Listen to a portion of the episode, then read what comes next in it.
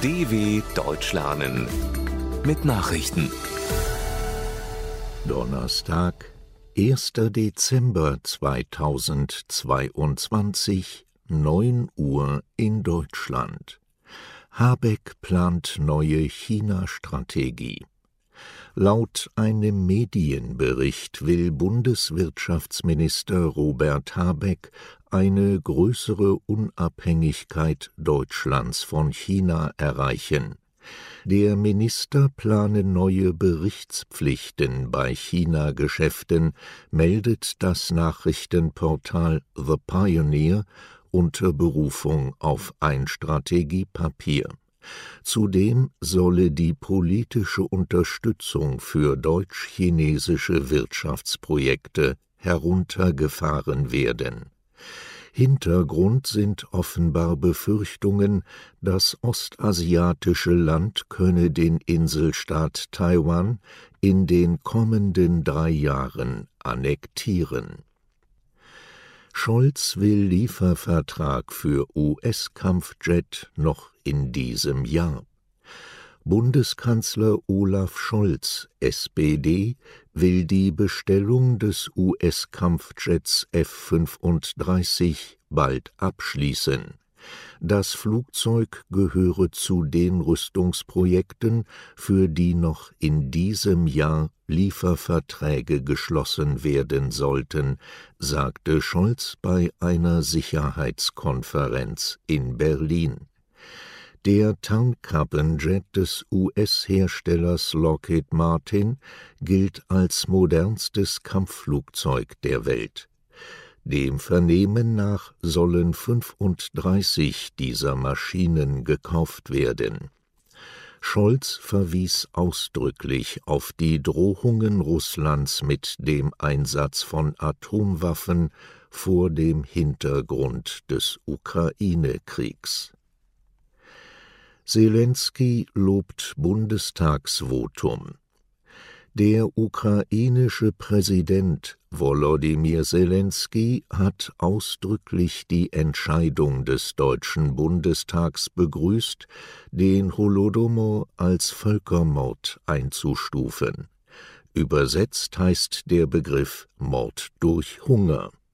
Damit wird die vor 90 Jahren von der Führung der Sowjetunion gezielt herbeigeführte Hungersnot in der Ukraine bezeichnet, durch die bis zu vier Millionen Menschen ums Leben kamen.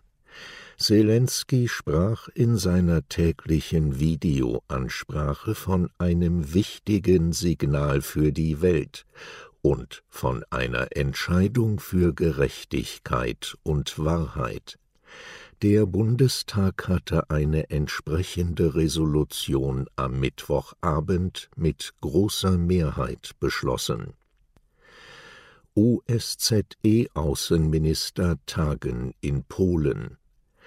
Der Krieg in der Ukraine und die Sicherheitslage in Europa sind Themen beim Ministerrat der Organisation für Sicherheit und Zusammenarbeit in Europa. Das zweitägige OSZE-Treffen, das an diesem Donnerstag in Lodz beginnt, findet ohne Russlands Chefdiplomaten Sergei Lawrow statt. Polen, das derzeit den OSZE-Vorsitz innehat, verweigerte Lawrow die Einreise. Der 72-Jährige steht wegen des russischen Kriegs gegen die Ukraine auf der EU-Sanktionsliste.